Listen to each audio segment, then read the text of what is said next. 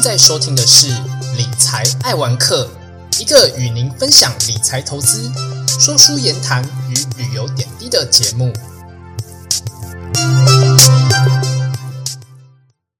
大家好，这是百乐会谈室的第十五集，我是主持人汤姆。这集我们邀请到歌艺双全、洞悉职场，而且访问多非常多不同职业的行销专家，同时也是 Podcast 节目《别人的工作最有趣》节目主持人 Fiona 来到本频道。会认识 Fiona 是因为先前的曾经参加过这个播客的春酒活动而认识的，刚好坐在我旁边同桌的这个邻座的朋友。那是不是可以先请 Fiona 跟我们的听众朋友们简单介绍一下自己的背景呢？嗨，大家好，我是 Fiona，我是在春酒的时候坐在汤姆隔壁的 Fiona。然后我现在有个 podcast 节目叫《别人的工作最有趣》，我们是在访问各行各业的人，或是聊一些职场相关的问题。然后平常我自己是在做网络行销的，所以不管是网络行销或是职场相关的东西，我这边都可以回答。那想要问 Fiona，就是为什么会开始想要做这个 podcast 的节目？我其实原本是上班族，然后我在上班族的时候是一直有在兼职做行销的案子的。然后后来因为行销案子比较稳定了之后，我就决定说，哎，我想要离职。然后离职了之后，其实时间就多很多嘛，因为你就一天少了八个小时去办公室。我就一直想说，哎，我是不是可以做一些新的东西，或是以前没有尝试过的东西？所以我后来才会想说，哦，好像 podcast 蛮适合的，因为可能不用像 YouTube 一样又有影音啊，好像进入障碍比较大。那我可以先从 podcast 开始学习，就是怎么整理一些。主题啊，然后或者是做一些我想要做的内容，所以我才会开始想做做看这样。嗯，因为我自己也很认同 Fiona，因为我其实也是跟 Fiona 很类似的这个状况，就是说，因为比起可能像是拍影片当 YouTube 来说，Podcast 算是一个相对门槛比较低的一个管道哦。那也很好奇的是，Fiona 呃会选择是聊职场议题，而不是专门去聊行销的这个议题的原因是为什么呢？哦，其实很简单啊，因为我就觉得上班做行销已经很累了，下班我我如果 p a r k 还要做行销，我好像会觉得很辛苦，所以我就很希望，因为其实做 p a r k 也不是说真的想要盈利，或者当然可以盈利，我也会很开心。不过就是一定也是希望一开始是热情去支撑，然后是要我想要做的事情嘛，所以我就会希望是呃。就算我什么东西都没有得到的状况下，我还是可以有热情，可以一步一步的走下去，所以我才会选择职场这个议题，因为我觉得我会对别人的职场也很有兴趣。然后我常常跟朋友聊天，我也会觉得，哎，你做的工作好特别哦，或者是每个人都说，哦，我这个工作很无聊，可是我们听起来都会觉得很好玩，所以我才会觉得说，哦，那我很适合做这个议题，因为我确实对他们的工作很。有兴趣，然后很有好奇心。可是，一般就算你认识的朋友好了，老实说，你在聊天的时候，你真的不可能去，好像很巨细靡遗的一直问他工作的东西，他可能也会觉得，哎，你干嘛一直问我上班的东西，很很可怕，这样。真的，真的，真的。对啊，所以我才会想说，哦，如果真的想要问，对这个又有兴趣，那你真的必须要有个节目，你才可以开这个话题，比较合理，这样。嗯，对，我们就是。可以靠那个 Fiona 的这个别人的工作最有趣哦，就是可以了解到各种呃很多不同行业的一些背后的一些故事啊，或是一些辛酸血泪史哦。真的，真的，对。如如果你们很难开口问的话，我就可以帮你们问。对，如果那个有有兴趣，觉得说，哎，自己的职业真的很有趣啊，那可是好像很少人知道，或很少人能够了解你的职业，或者说你觉得你的职业很值得被了解的话，也都可以，就是跟哦我们这个。Fiona，别人的工作最有趣的 Podcast 节目主持人来联络。那我之后也会把这个，嗯，对对，都可以都可以私讯他。我也会把他那个就是节目的连接都放在我们的这一集的节目的资讯栏。另外啊，就是像刚刚 Fiona 也提到，就是说，其实做 Podcast 这件事情，其实呃，虽然说门槛不高，但是真正要能够呃持续保有热情，一直继续做下去，其实也很需要靠听众朋友们的支持啊。所以呢。如果说听众朋友觉得呃，就是 Fiona 节目很棒，那我们的节目也很棒，都欢迎可以懂内我们。真的耶，感谢大家。对对对对对，对吧？那我们也很好奇，就是说，呃，像 Fiona 你在做这种就是访问不同的呃职业的这样的一个节目，或者说你本身在经营这个 Podcast 的这个创作的路上啊，有没有什么样的一些，就是在经营上可能面临到一些困难啊，或者说有一些可能就是一般人可能不见得是做像我们这种做 podcast 人，可能不一定知道一些心酸的或是一些呃特别的事情，是不是也可以跟我们的听众朋友们分享？我觉得困难的部分是，可能就是在邀请跟。你要准时上线这个部分，因为像我一开始我是一直到现在我其实是双周更嘛，可是因为我每一集我要访问一个不同的行业，就会变成说我其实都要一直去找一些陌生人或者是身边的朋友，然后去访问说，哎，你是什么工作的啊？然后你有没有兴趣接受我这个专访啊？然后呃，你要跟他特别约时间，然后之后你还要剪辑等等的，其实。大部分的 podcast 节目，比如说像百灵果，好了，他们其实是固定了两个人，所以他们很容易就可以固定下来录制的时间。他们只要发想主题，但是当你每一次都要访问不同的陌生人的时候，我觉得你的制作时间相对来讲会拉得很长。真的，对我觉得这是蛮困难的一件事情。我现在也在想办法克服当中，因为这个是。就是有好有坏啦。那当然，好处就是说，你每次都可以访问不同的职业，那可能也会帮你带来一些新的流量。嗯，真的对。但是相对来讲，真的就是要邀请别人，然后又每一个人都是陌生人，你又很难去配合说两个人讲话的默契。我觉得这个就是有点困难的地方。嗯，的确是因为其实我自己也很好奇，就是说像。Fiona，你是怎么样去陌生开发找到那个可以愿意让你去受访的这些陌生人们？因为其实可能有些人他呃，譬譬如说他可能真的觉得自己的职业很很特别好了，但是他可能不一定想要被受访，或者说他可能觉得诶，就是有有个可能跟他不是那么熟的人要来访问他，可能不一定这么样的呃，就是说可能不一定那么样的了解。那你是怎么样去，就是说可能有点像陌生开发这样的一个方式？对，但是我必须说，我其实一开始的陌生开发也不多啦。一开始大概前十集都是透过朋身边的朋友访谈，因为其实你身边一定会有一些朋友是做一些你觉得很特别的职业，所以刚开始像我们对这个东西也不熟悉，我们一定也是从朋友开始。就比如说，哦，他是呃传统市场的摊贩啊，或者是你有听说朋友在做什么香料买卖啊，或者什么医药编辑，你就开始去问身边的人。那因为比较熟，你就比较好开始嘛。那只是久了之后，因为你朋友一定用的有限啊，那你就会开始哦，是不是有朋友的朋友，或者是开始有朋友知道你在做这个的时候，他就会主动跟你聊天，就说：“哎，我有一个朋友是在做什么的，我觉得他也很特别。”那像这个时候，我们就可以说：“哎，那他有兴趣受访吗？如果他有兴趣的话，我可以跟他联络。”我通常都是这样开始的。嗯，就是有点像是那种人脉网络那个无限那个辐射出去的感觉，这样子。没错，没错，但有时候，因为像我其实也会有试过，就是可能我访我要邀访的那个人，他可能没有意愿，或者是他公司有签保密协定啊，他没有办法在。他开始上讲太多东西，他就会跟我说：“哦，那呃，我自己不能去，可是我可以推荐你谁谁谁。”那我就可能就会跟他要 email，然后我就会写就是陌生开发的信件，就是我就说我们之前曾经有哪些啊，然后我对这个工作很有兴趣啊，是不是有机会可以访谈你？那如果你有兴趣的话，我们后续可以怎么做？我就会用 email 的方式去约访。那真的是一个，我觉得也算是一个陌生开发的一个很不错的方式啊，因为像我其实还就是应该说。我其实跟 Fiona 在前期蛮类似的，就是说也是从就是身边认识的朋友开始去询问，但是像 Fiona 其实就是更认真哦，就是甚至还就是寄信啊去问，就是各种他可能真的有兴趣的这些呃职业的朋友，因为像我可能就比较懒，我就我就没有去发 email 这样子，对，所以我现在就是那个大概能访问的人已经快要接近没有了，对，要用完了，对吧？那就是那像你访问的那么多不同职业的人里面啊，你觉得你目前大概就是访问的经验来说话，你访问到觉得最有趣，或者说觉得最印象深刻的职业是什么？其实我觉得，当然你要问我最印象深刻的职业还是有，可是我觉得我反而最觉得印象深刻的一件事情是。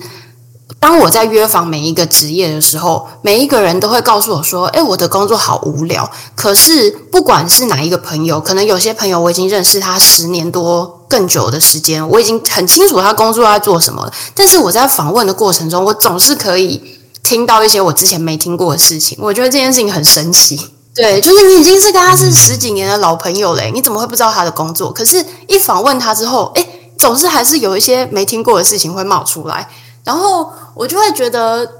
好像不管每一个工作都跟我们想的一定会有一些些不一样，那只是或多或少。那像我自己最有兴趣，或是我觉得印象很深刻的是，有一集我是在访问漫画翻译，就是日文漫画的翻译，然后他本身也有在翻日本的动呃。动画或者是游戏，对，然后我就觉得这个工作很特别，就它也很像是一个，好像都关在家里面自己接案子或自己做，然后他就是永远都在看漫画或者是看一些游戏的脚本，然后永远都在做翻译的角色。其实我觉得他们这个工作里面有很多美感，蛮好玩的。哦，好，那听众朋友们就是可以拭目以待这一集。回到就是说你本身的背景，像你本身刚刚前面有提到说你本身算是行销方面的专长，那是不是可以跟我们的听众朋友们多分享一下？就是说你比较擅长的行销领域是哪一个部分？那跟其他的行销领域又有什么样的不同或是差异的地方？嗯，我觉得行销的领域其实多很，就是分的很细啦。就是我原本最早最早的时候，其实是从传统媒体开始做的，就很呃，比如说像电视广告啊、报纸、杂志、公车，或者是你在那个台北搜狗门口的那种外外部看板，类似像这样。可是因为做到大概两三年的时候，网络媒体就开始崛起，就是大家都开始转到 FB 啊，转到其他数位的媒体上面，所以后来我就到了。数位的媒体代理商里面去了，然后就变成传统媒体比较少碰，然后主要都在下像 Google 或 FB 的广告。那我们的工作内容其实有点一条龙诶，我觉得数位好像都是一个人要做很多事情，就是你可能要去跟客户提案，就是可能什么样的预算你要建议他执行哪些媒体可以达到他想要的效果，然后我们再去帮他去购买那些媒体，然后最后告诉他是不是我们这一档。有完成他所想要达到的目标，我们主要是做这件事情。嗯，等于是说，你其实有点像是在整个行销，譬如说是从传统的就是广告媒体，到比较近代、比较新兴的这种就是数位的行销的这个部分，其实你都有刚好都有横跨到这样子。对，年纪比较大，所以就是从传媒做到数位这样。没有啦，这这表示是就是经验很。丰富的这个行销的专家，也不敢不敢。如果是那种就是可能刚出社会的新鲜人的话，可能就就是就可能比较没有那么那么了解啦。对对啊，那现在的话当然是以数位为主。那数位的话，当然大家运用的最多的一定就是 Google 跟 FB，还有很多联播网相关的这种广告。这样对，因为大家现在也是就是像这种比较。呃，社群软体类的，就是像刚刚 Fiona 有提到，或者说像现在很红，像是什么是 TikTok 啊，或者说是 IG 等等这种，就是基基本上只要是有流量的地方，都会是这种就是数位行销会就是接触到的范围这样子。对。那我也很好奇，就是说，呃，像 Fiona 原本是上班族嘛，那从原本当员工，那变成像现在是当老板，那在这样的一个转变上。呃，就是说会想要让自己有这样转变是为什么？以及就是说一开始就是说可能从员工变成老板，可能会有一些不适应的地方在哪边？嗯，为什么会出来哦？其实主要是因为那个时候在数位代理商里面，因为我待在公司行号那个时间点，刚好是网络正在起飞的时候，所以其实我们永远都有做不完的案子，然后。就是当然，公司奖金也会比较高了，可是人就会一直跑嘛，因为每天都要加班，加到很晚。我们那个时候，嗯，每天八九点下班是很正常，就是工时十二个小时是正常的状况。然后甚至有时候，没错，而且甚至有时候，呃，一个月可能至少都会有一天、两天，有时候要留到凌晨，这是很正常的事情。是因为有那种就是每个月要结案的压力吗？呃，通常要留很晚的那一天是要结账，因为你一个月要结一次账，然后结账那一天就会算到很晚。那有时候除了结账之外，很有可能要留到很晚，就是要提案。因为其实对我们来讲，我们最辛苦的就是呃，可能以前都是大公司嘛，那大公司可能就会有个品牌，它可能就呃，我这一次有八百万的预算，然后我可能要走三个月或是五个月。然后你要给我一个 proposal，然后上面要告诉我说，我这五个月我这八百万可能要怎么做。然后我们隔天可能要提案给他们，要可能要跟老板提案，我们要想办法去要到这八百万的预算嘛。那像这个时候的前一天，绝对都在加班，因为所有的人都在想说，哎，我们这个提案是不是可以再做得更好啊？那明天要提案的时候，我们可能要主要讲哪些东西啊？那我们准备的东西齐不齐全等等的。所以大家通常在最后都会一直不断的去修改这个提案的内容。嗯，真的。对，所以像那个时候，就是刚开始一定也会觉得很有成就感嘛，因为你一直在学习啊，然后你在这个当中你一直在成长，然后可能也有赚到钱。那虽然很辛苦，你会觉得好像很棒。可是当你做了三年、四年、五年之后，你常常有时候会回想，就会觉得，哎，我好像。没有什么自己的生活啊，或者是你周末你可能要加班，或者是你很难跟朋友碰面啊，因为你每天晚上都每天都九点十点下班，你怎么跟朋友吃饭，对不对？那大家就开始可能就是不不见得会约你啊，或者是你周末约你，你也会想要睡觉，你就会觉得我想休息，然后你就会觉得，哎，我我是不是开始变成一个只有上班的人？我那时候开始是有这个想法。嗯，我就会觉得，哎，这好像不是我想要过的生活。那我可以变成怎么样呢？我我要换工作吗？还是我可以用什么方式可以让我继续做我喜欢做的事情？可是可以保有我自己生活的平衡，所以我才会开始想这件事情。嗯，对啊，因为其实我不知道，因为我听到有些人就是说，好像在这种呃，就是行销的产业，好像就是以跟其他的。呃，不同产业来比较来说的话，它薪水大概也不是说就是那么样的高，但是工时却是可能比很多行业都来的长蛮多的。嗯，对。那我其实觉得薪水啊，有可能是高的，因为其实你这这边因为太累了，所以。太旧换新很快，就有些人做不到一年就想走，或者做两年就想走。所以其实你只要待得住，你其实升薪水升的蛮快。可是问题是，你的薪水除以你的工时之后，你会发现你的时薪很低，就是比麦当劳的那个打工的还低，可能差不多吧。我觉得，就是就是真的差不多就是这样。我就会觉得，哎，怎么我算起来好像时就是时薪好像不太高，类似这种感觉。对啊，就是变成说有点像是用时间去换经验。对，那当然，我觉得现在可能这个状况是有被改善的吧，因为现在已经没有像那个时候的数位成长的这么这么的快速，我觉得可能现在会比较好一点。但是以我那个时候的状况来讲，我就会觉得，哎，我想要找个机会可以休息一下，这样。嗯，对啊，因为毕竟就是一直持续在这么样的一个高工时，然后。这么样的高压的状态，其实长久下来，也就是就就算就算你很强，你是钢铁人好了啦，那久了其实身体也会也会弄得很不好，对啊，不是那么健康。没错，就这种就是在行销界能够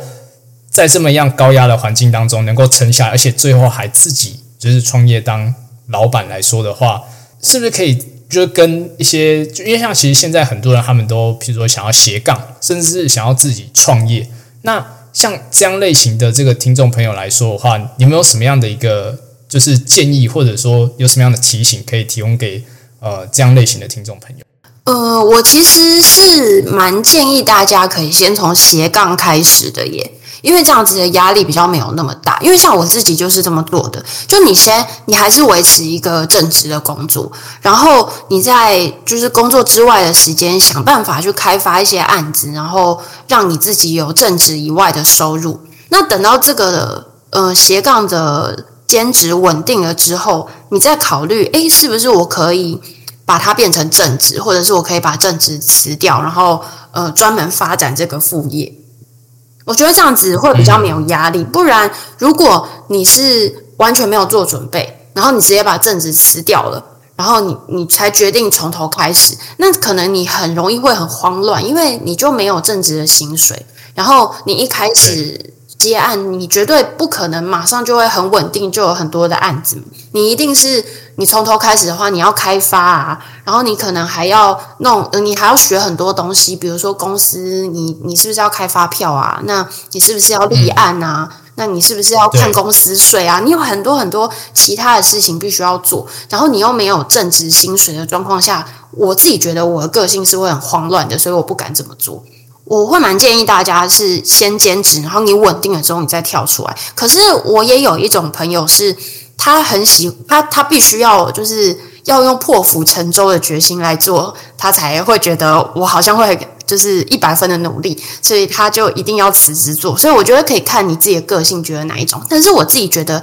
大部分的人可能是像我们一样，可能先斜杠再出来会更稳定一点。嗯，就是等于是会需要一个过渡的时期啦，就是其实就是一个斜杠的状态，然后再慢慢看说，哎，你的呃副业是不是的这个营收比重，相对你的呃本身的正职来说，是不是这个比重有增加，然后增加到哎，好像不用做正职也可以的这个状态。就可以来当老板的。没错，我觉得最好是，而且甚至啊，有时候你想想看，如果你有正职的工作，然后你又兼职做，然后你发现，哎，其实我这样两边兼着做，我也可以做到，那你是不是可以赚更多钱吗？你也不见得一定要把正职辞掉啊。所以我觉得你都可以先试试看，然后如果你太累了，你自然就会做出选择。所以我也我觉得你也不用说定定目标哦，我一定要辞掉这个正职，或是我一定要出来开。我觉得就是。搞不好，如果我今天可以找到一个正职，然后可以让我好好的做我的副业，然后我的正职我也做得很开心，我觉得这也是一个很完美的状态。很多在职场上工作人很难，就是说很难从斜杠做到，就是真的变成自己开始创业的。其中大概我想到几个原因啦，一个就是可能他本身就是正职工作真的太忙了，他可能譬如说他可能正职工作本身就就不是那种可以培养出他。可以接案的这样的一个技能的职业，但是可能工时又很长，变成他可能呃，就是比较难去发展出那种可以接案的能力的时候，他可能就比较难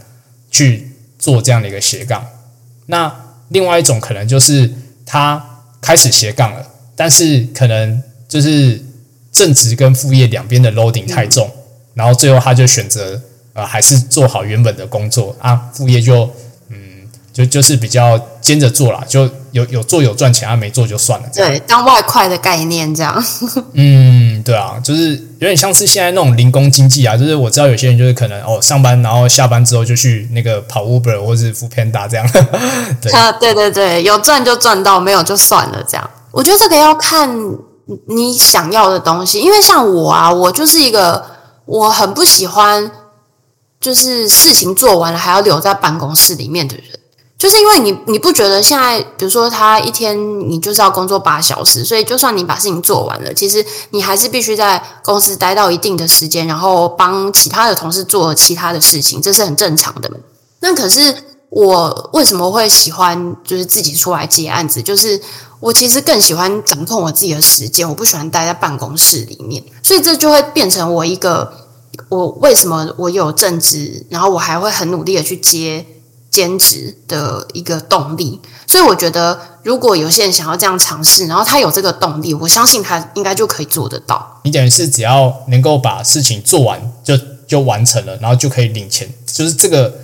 这个方式的，呃，就是这种工作方式，如果是有动力的话，其实是蛮有机会可以做到的。我感觉啊，因为有些人。呃，或者是现在其实，在国外，他他们就非常因为疫情的关系，大家就喜欢 work from home 嘛，就在家里上班。那在家里上班久了，国外很多地方都开始，呃，可能一个礼拜可以有几天的弹性上班，就是你可以选择你在家上班，或者是你不要进办公室，你在任何地方上班都可以。有很多大企业开始有这样子的状况出来。那我其实觉得，像如果是这种模式的正职，我可能就会很喜欢。可是台湾其实。这个风气还是比较不流行的，大家可能我觉得，因为台湾太多的工作都需要一人多工，然后可能横向的沟通也会很重要，所以老板可能对于这些呃，如果你就是有人在家里上班，有人在哪里上班，他很难沟通，他会觉得很麻烦。所以我觉得台湾目前没有这样子的风气，可是我相信有很多年轻人他们是喜欢这样子的工作模式的。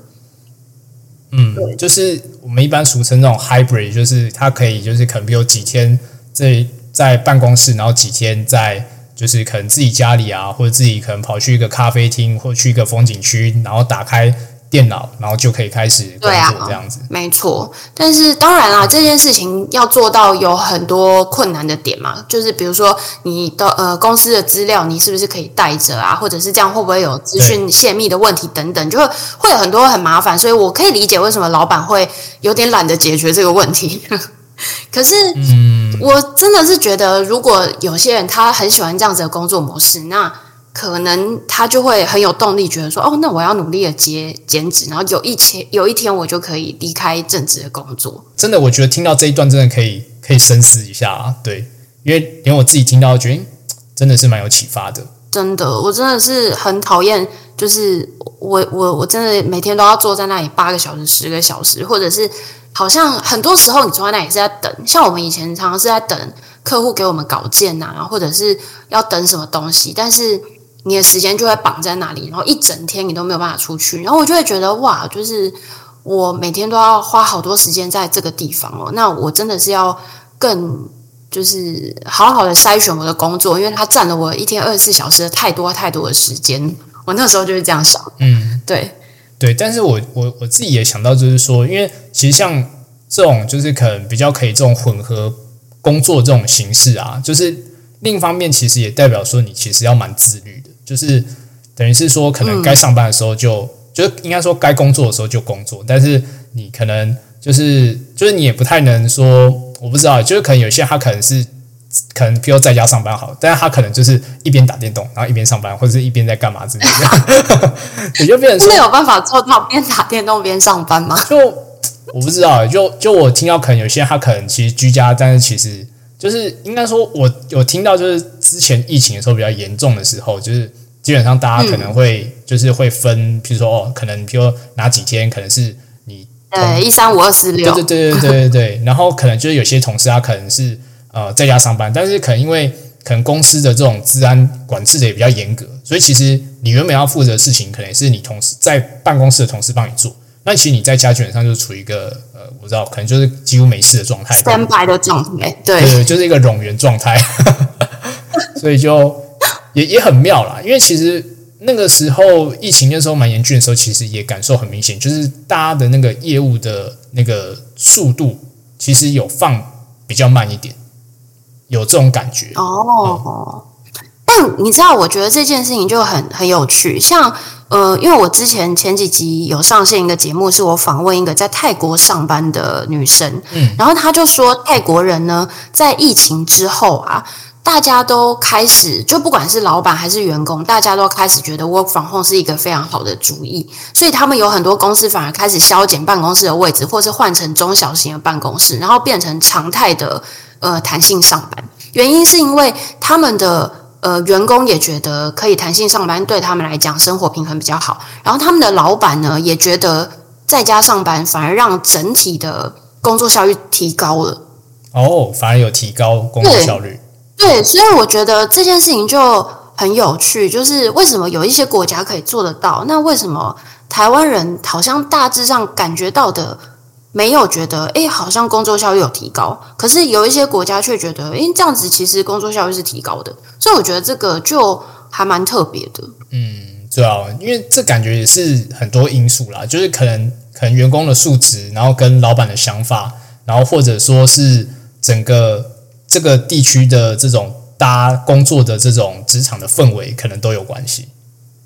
对啊，我自己是觉得有比有几个可能是因为泰国第一个是它本来就是很国际化的都市，所以很多他们的大公司本来就有很多外国人在里面上班，所以有可能是他们在呃资料的建制上面，或是云端的这种配呃就是配置都会做的比较好，所以可能让他们在横向沟通上面会比我们更顺畅。然后另另外第二个，我觉得很有可能是因为泰国，因为他们通勤的时间很长，因为他们很容易塞车，然后他们地方又很大。所以他们可能也会觉得，哦，有时候可以 work from home，我可以节省很多交通的时间。就是不管是对谁而言，那个时间你拿来休息，整个生活品质都会比较好。真的，真的。而且像其实现在很多上班族，尤其是可能是到譬如台北或者说到新竹上班，其实有些人他可能不一定是住在台北或新竹，他可能是比如说可能住，比如你你可能在台北上班，但是你可能是住呃就是桃园，或者说是住更远的县市，基隆啊什么之类的。对对对对，其实真的是如果是有这种呃这种混合办公，甚至是你可以就是全程远距，基本上真的是就是你在生活上的平衡会更棒的。对啊，所以我觉得这些都是我当然也是希望台湾以后可以更多这样子呃弹性的工作模式。我觉得对大家而言，工作效率应该也会提升，或者是会觉得，哎，我的 life balance 会更好。嗯，真的，真的，真的，对啊。然后另外啊，其实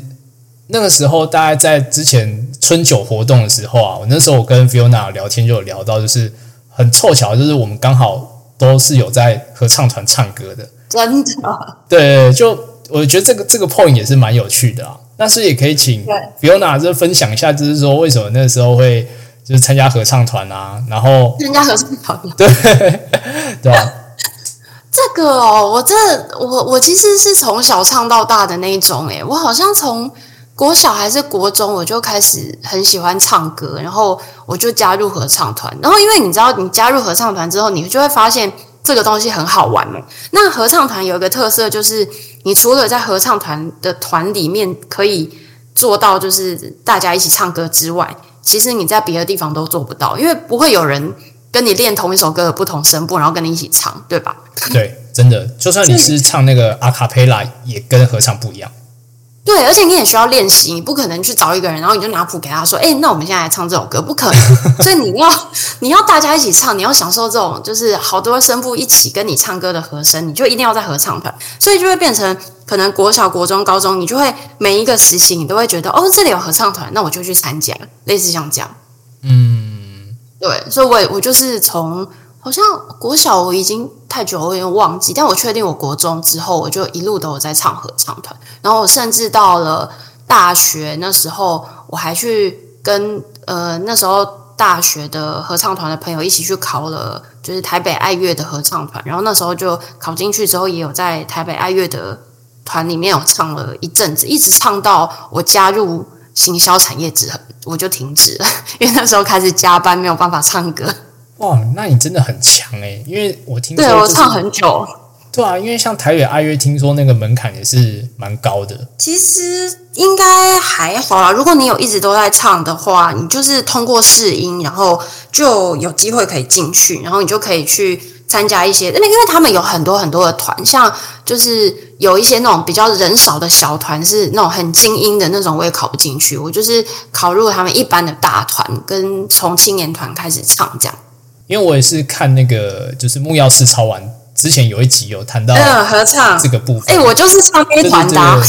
哦，是哦，你就是唱那一团的。我就那个就是大团，就是大团都会唱一些大作品。然后我记得我那时候唱的最后一场表演就是大团的马勒。然后我靠，好像第一场唱进去的作品是呃莫扎特的安魂曲。然后你你看木曜四超玩的那一集啊，他不是有一个声乐老师吗？对对对对，那个声乐老师就是我的声乐老师。哦，是哦，好巧哦！我就是因为我也是那个体系的嘛，所以就是我的声乐老师就是那个声乐老师。哦，哇，没错没错，真的是蛮巧的。对啊，那你是唱？算是女高音这个声部吗？对，但我现在的音已经没有那么高了。我就是呃，哎，因为女高音通常还会再分成就是 one 跟 two 嘛，就是最高的跟次高的。然后我是次高的，对，对我不是唱最高音的那种，就是很清亮的声音的那种。哦，我是次高音。不过会在这么细分，应该是因为是在爱乐的那个时候才，因为人可能比较多，所以才有这样分这么细这样子。好像，可是我们大学就有分那么细了耶。我们好像都会分到八部哎，哇，那那应该你们那时候大学合唱团是多少人啊？我们大学就我在念大学的时候，我们的合唱团超多的，我们应该一届就可以有十五、十八个人，所以可能七八十个吧，我在猜。哦，没有，可能没有那么多，一整团就七八十，可能没那么多啦，五六十，因为我数学比较差。有五六十绝对很多，对对对。我们五六十已经可以组一个系了，哎，就是就是可能一个系的的，就是其中一个年级的一个班这样子。对啊，因为我是淡江的嘛，然后淡江的合唱团，其实我一直觉得就是呃维维持的都还蛮不错。当然，现在我知道唱合唱的人有越来越少，不过像我那时候在唱的时候，真的五十六十个人好像都是做得到的。希望大家现在还可以喜欢唱合唱团。哦，但是应该说，可能应该说，可能有些人听到听到这边，可能就是说，他他可能是平常喜欢唱歌，或者说他可能就是呃，常是跟朋友唱 KTV，或者说是唱那个是什么全民 Party 还是什么，就是有一个 App，然后他可以在上面唱。哦，我知道啊，欢歌，对对对，对对对对。然后可能大部分人可能都是用这个方式去，就是接触唱歌，或者他平常就是靠这个方式在唱歌的。然后，但是可能。合唱团的部分可能就大家可能不一定有机会接触，或者说可能他可能就要去参加像是那种可能是那种爱乐的团，那可能他才会比较有机会去接触到。那我觉得就觉得当然其实还是有很多管道啦，因为我知道好像像是各个地方的那种，就是有那种类似像那种市民的那种就是合唱团还是什么，就是那种哦对啊对啊也有这种的，嗯，就是。如果大家有兴趣的话，也都可以参加这类型的团，这样子。对啊，因为其实像我最近有访问一集是合唱指挥嘛，然后他其实就有提到，我觉得有一点是跟我原本想的不太一样，因为原本我也觉得是像你刚刚讲的一样，他们可能呃不太有有很多唱歌的管道，可能就会觉得哦，好像不一定会参加合唱团。可是合唱指挥的老师跟我说。他反而觉得现在的年轻人很勇于尝试，他们反而是没有唱过的，他会觉得，哎，我想要试试看这是什么东西，所以会有很多是完全没有唱过的人，然后想要参加合唱团看看里面在做什么。所以我觉得，可能我们可以宣导的是，像。嗯，我觉得合唱团就是可以有一个共同的兴趣。然后，如果你平常生活都只有上班下班啊，或者是你就是大学生，然后你你也不一定有什么特殊的兴趣嗜好，但是你喜欢唱歌，我觉得你可能就可以找寻你身边是不是有合唱团，你可以去试试看，因为你一定在里面可以交到一些志趣相投的朋友，因为他们一定是跟你一样爱唱歌、爱音乐的人。所以，我觉得在那边交朋友其实是。蛮好的方式，然后你又可以满足自己的兴趣，然后让你的生活可以有更多多彩多姿的选择。我觉得其实蛮好的。因为其实像我们团，其实也有类似像刚刚 Fiona 提到的这种，就是他可能是新加入的人，他可能以前就是可能其实他不太唱的，那他可能也不太，就是说他他可能就是以前也比较少是那种唱 KTV 那种，但是他可能就是好奇，然后就就是就就是来参加，然后去了解一下说，哎。就是老师会怎么样去教一些就是呃唱歌的方式或者是技巧这样子。对啊，所以我觉得就很欢迎大家想要交朋友或者什么都可以来唱歌。然后我觉得我我印象当中啊，我觉得合唱团里面超多团队的，就是在合唱团里面交往的男女朋友超多的。哦，是啊。我觉得以前我们团很多啊，所以像现在我们在。就是最我现在在唱的淡江听涛合唱团里面也有很多是就是男女朋友然后一起在团上的，我觉得蛮多的。所以如果是单身的，会不会 Fiona 自己也是这样？哎，我反而真的没有在合唱团教过，不知道为什么。哦，对啊，那个有有有这种就是就是这种想要认识朋友需求的，就是也可以就是去参加这种合唱团啊。如果说你真的不太知道参加什么，也可以去那个参加 Fiona 的合唱团，他们是那个淡江的听涛合唱。没错，没错，都可以私讯我，我可以告诉你们那个资讯。嗯，真的，真的，真的。对，那其实今天也很谢谢 Fiona 的分享啦。对，就是真的也分享蛮多的议题的，从行销啊到呃，从 Podcast 到行销，然后再到就是。呃，目前现在很流行这种远距办公，然后再到合唱团，其实聊的议题也非常的多啊。那我也会把刚刚就是呃 Fiona 提到的，就是 Podcast 的资讯，别人的工作最有趣的这个连接呢，放在我们这一集的资讯栏。那如果想要知道更多不同职业的故事，也都可以欢迎到 Fiona 的 Podcast 节目来收听哦。最后，如果你对于这一集有什么样的看法或想法的话，也都可以留言或私讯我们的 FB 粉砖或 IG 哦。那我们就下期再见喽。拜拜，拜拜。